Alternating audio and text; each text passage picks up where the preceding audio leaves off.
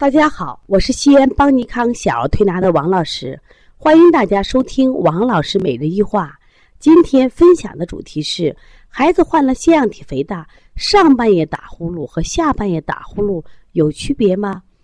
三月二十六号到三月二十九号是邦尼康第二届技术论坛，学员们在此学习和培训的日子里，为了更好的能帮助学员解决一些临床中的临床中的实际问题。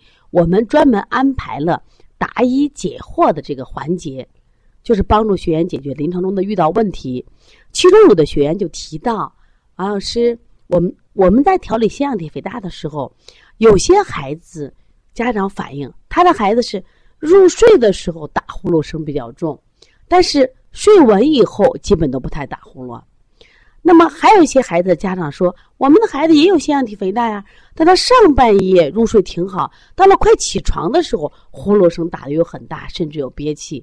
当然，还有一些家长讲，我们的孩子是整夜整夜的打呼噜。如果你带着孩子去西医院就咨询这样的问题，那西医大夫可以对打呼噜有个很好的解释。之所以打呼噜，是孩子患了鼻炎呀、腺样体，他的呼吸通道受到了阻碍了，所以有打呼噜的现象。但上半夜、下半夜他们就没法解释了。但是这时候用中医思维很好解释，用中医的哪个思维呢？就是我们中医辩证八纲辩证的阴阳辩证理论。很多人就说了，王老师这个中医博大精深，这个阴阳搞不懂啊。实际上，你要学会用自然的象解释阴阳呀。你比如说，白天太阳出来就为阳啊，晚上月亮出来就为阴。自然界就是一个阴阳交替变化的一个运动啊。实际上，我们人体也是这样，我们人也完全是这样一个阴阳变化的一个自然界的属性的动物呀。我们举个例子，你像我们的吃饭睡觉。它就是一个自然界的这个阴阳属性的变化。中医里边把这个入睡呀叫阳入阴，把这个睡醒叫阳出阴。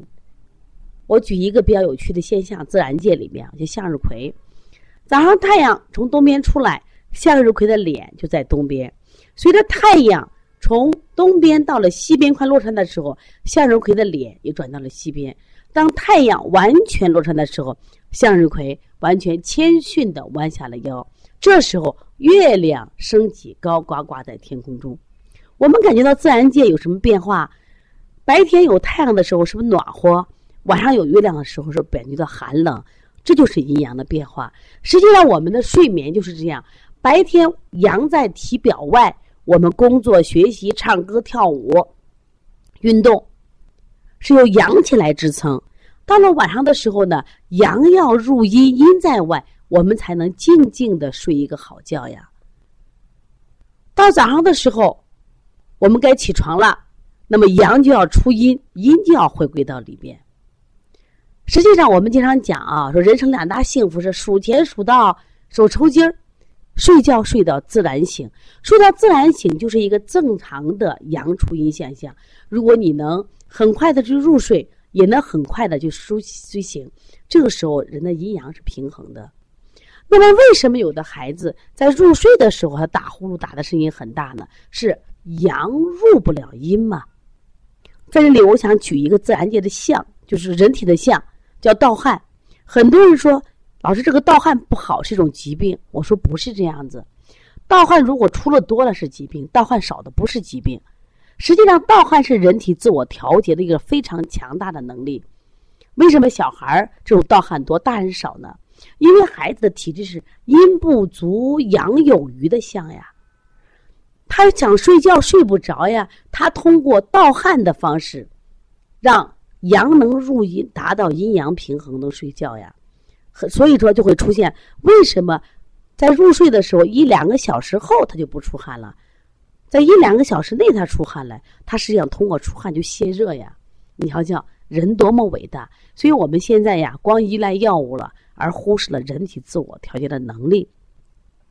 这个小朋友为什么入睡的时候打呼噜声音很大呢？是他阳不如阴的象。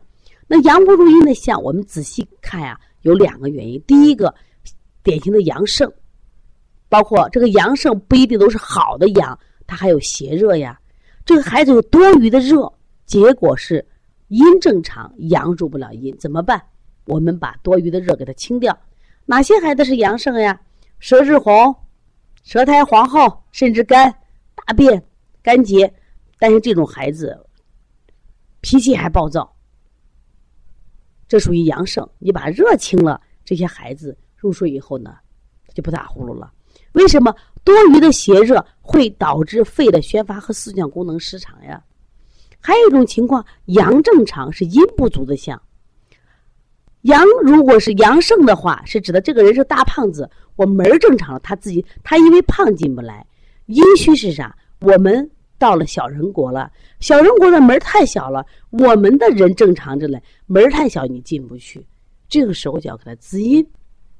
那么怎么看呢？这些孩子是阴不足呢？首先看皮肤干不干，嘴唇干不干，手心干不干，爱不爱喝水，是不是？他衣服什么阴虚少精，舌头干不干，都看这种象。那么湿湿热症和阴虚症不一样嘛？湿热症的孩子是暴躁，阴虚型的孩子是急躁，完全肌肉也不一样。湿热症的孩子肌肉紧实，阴虚的孩子肌肉松软嘛。能区分了吧？如果是阳盛，你把热清掉；阴虚，把多余的水补不不足的水补上，那么打呼噜现象就解决了。那么有的孩子为什么是下半夜打呼噜呢？上半夜好着呢？他是出不了音，就阳能入阴，我出不了音。往往这个孩子点儿在三点到五点或者六点。我们原来调过一个宝宝啊，叫马德轩。这个孩子啥情况？妈妈讲，我这个孩子呀。入睡都很平稳，就到了几点？就到了这个四点到六点的时候，这呼噜声很大。奇怪，到了七点自然就好了。为什么？我说这段时间刚好是肺宣发的时候，你孩子宣发不出来，有两种原因。第一种原因是孩子因为阴在上，阳在阳在里嘛，阳要出来，那么阳太虚了，出不来。第二种情况就是外在的阴太重了，这个阴。有可能是外面太寒冷了呀，体内被寒邪包裹呀，他出不来呀。那可是我刚刚讲了，这个轩轩这个孩子，他当时的自然界没有那么冷嘛，他应该是什么呀？阳虚，是肺阳虚，而不是肺热。当然，这个案例我调的时候，我觉得蛮吃力的，因为这个孩子的舌质很红，还有多草莓点。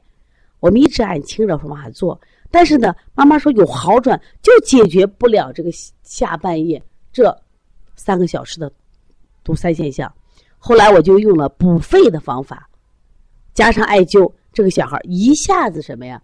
睡觉呼吸平稳，不再打呼噜了。所以这个孩子就是一个肺阳虚的现象。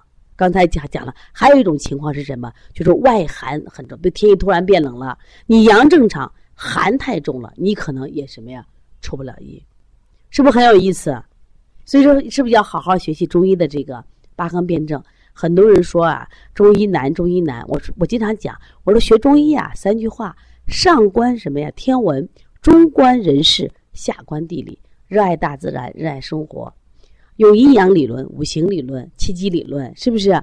脏腑理论都可以很好的去辩证。这次这些学员们学的都很认真啊，我们也希望通过这次论坛，能帮到更多的这我们这些临床从事小儿推拿的人员。我们也希望邦尼康把这个论坛变得更加专业，所以说呢，我们这次呢，呃，我们通过举办两届论坛，我们希望能给同行们提供一个技术传承和创新的专业论坛，能提供一个小儿推拿和育儿文化传播的专业论坛，能提供一个小儿推拿行业新技术研发和推广的专业论坛。我们希望我们在论坛的这个四天的学习中，让我们的学员收获满满。让我们的学员在推拿调理中有更好的思路，一定要爱上中医辩证。中医辩证是非常好的。所以说，刚才讲有些西医讲不通的时候，我们换一个中医思维就迎刃而解了。如果你也有工作中的问题，你如果想学习，可以加王老师的微信：幺三五七幺九幺六四八九，原来的幺八零九二五四八八二九，这个一加满啊，大家就不用加了。如果想学习妈妈班，可以关注邦尼康。为妈妈开设的网络直播课堂——小儿推拿基础班，星期五晚上上。同行们如果想学习辩证，提高自己的临床辩证水平，可以学习我们小儿推拿辩证提高班，另外，想从事这个行业，我们还有师承制的开店班、小儿推拿讲师班。希望大家真的好好学习中医。你一旦学进去，你觉得其乐无穷。学好中医，为自己、为家人、为孩子的健康保驾护航。谢谢大家。